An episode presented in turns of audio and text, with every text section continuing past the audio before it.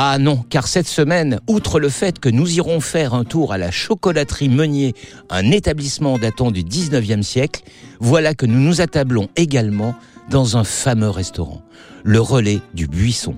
Fameux mais également atypique, car il se trouve clair au cœur de la ferme du Buisson, qui est un centre culturel regroupant une scène nationale et un cinéma. L'endroit Philippe est très agréable. Le restaurant est vraiment très chouette. La salle est vaste, très aérée, avec de grandes baies vitrées. Les plafonds sont hauts. On apprécie vraiment ce grand espace. Oh, mais dites-moi, je sens que vous avez eu un vrai coup de cœur pour ce relais du buisson. Bah oui, surtout que dans les assiettes, on ne se fiche pas de vous. C'est-à-dire? Alors c'est une cuisine bistrot, simple mais bien En revanche, j'ai quand même payé euh, presque 50 euros à la carte. Ah, quand même. Mais qu'est-ce qu'on mange pour ce prix-là? En entrée, par exemple Eh bien, en entrée, j'ai choisi un tartare de Saint-Jacques aux fèves et petits légumes. Alors j'ai quand même hésité avec une escalope de foie gras poêlé sur un nid de girolles.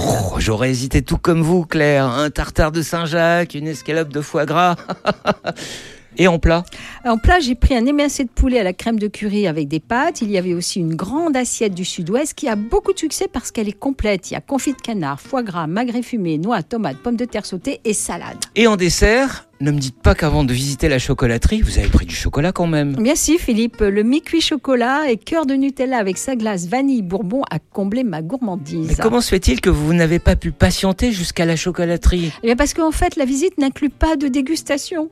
Le site étant le siège social de Nestlé, aucune fabrication n'est faite sur place. Oh mais qu'est-ce qu'on découvre alors? Eh bien, on découvre l'ancienne chocolaterie, son histoire, les techniques utilisées pour transformer le cacao en chocolat et l'origine de son architecture très représentative des 18e et 19e siècles. Et puis, vous pouvez également découvrir les bâtiments de la chocolaterie depuis la Marne en participant à une croisière commentée sur la Marne et le canal de Chelles. Précisons clair que cette ancienne chocolaterie qui en 1950 produisait 1500 tonnes de chocolat par jour, par jour, ce qui est considérable, est classé monument historique depuis 1992. Sur ce, à la semaine prochaine Claire. À la semaine prochaine Philippe.